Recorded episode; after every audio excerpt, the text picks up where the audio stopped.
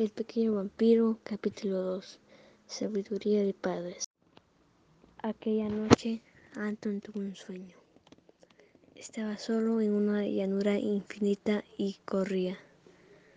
No podía descubrirse en ninguna parte ni siquiera el rastro de una vivienda humana. No había calles ni caminos, solo un par de árboles achaparrados extendían sus secas ramas hacia el negro cielo.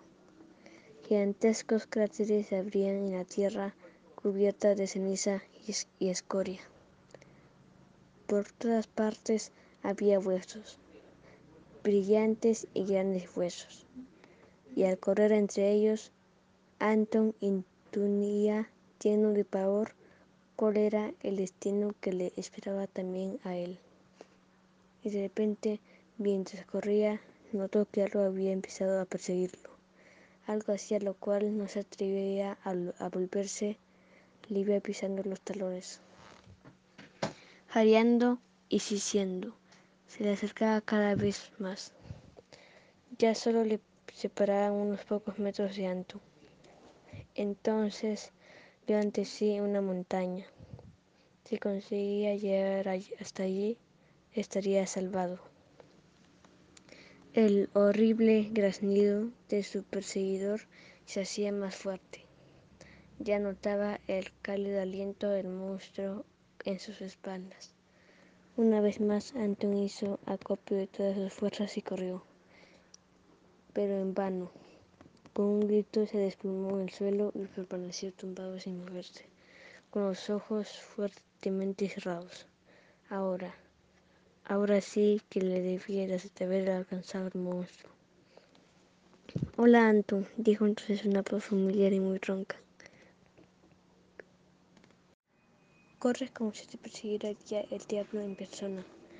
Siguió una risa gutural, ronca y resonante, y, y, en realidad era el pequeño vampiro que estaba encrujido junto a él. Sus poderosos y blancos dientes resplandecían. Yo solo quería contarte la historia del nuevo guardián del cementerio, se rió. Ah, esa, dijo Anton sacudiéndose, avergonzado, el polvo de los pantalones. Pues bien, dijo el vampiro. Era un martes y aquel martes era precisamente trece. No siguió adelante, pues en ese momento lo interrumpió una voz. Anton, a desayunar, exclamó el padre. Sí, gruñó Anton adormilado. ¿Qué opináis realmente de los vampiros? Preguntó Anton cuando estaba sentado en la mesa del desayuno, juntándose miren el pan. Aunque parecía que estuviera ocupado con empeño en montar el pan, observaba no obstante muy atentamente las caras de sus padres. En primer lugar, cambiaron una mirada de sorpresa. Después empezaron a hacer gestos. No me toman en serio, pensó Anton. Su sorpresa que soy un crío. Si ellos supieran. Vampiros, dijo la madre, reprimiendo una sonrisa. ¿Y a qué viene eso? Ah, dijo Anton. Antiguamente hubo, sin embargo, algunos. Antiguamente, dijo el padre.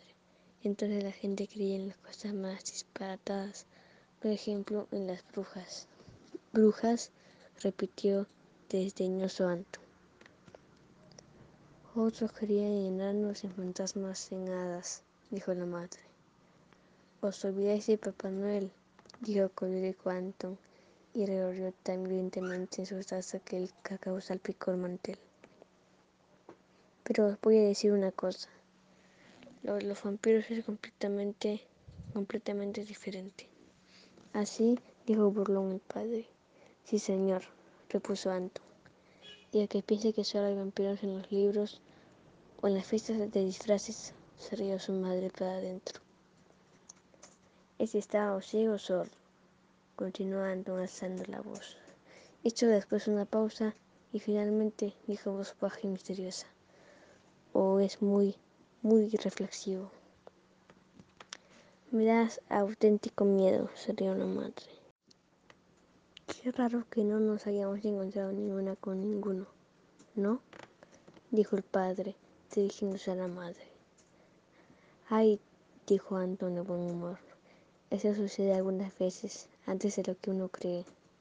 ¿De veras? exclamó la madre con un sobresalto fingido. Ya veréis, dijo Anton, metiéndose en la boca el resto de su pan. Yo solo veo que mi taza está vacía, se rió la madre. Por favor, sirve más té, Anton. El padre se puso de pie y cogió la tetera. Mientras servía, le guiñó un ojo a la madre. Ya se os pasará la risa, pensó Anton. Satisfecho, se recostó en su silla y pensó en el sábado siguiente.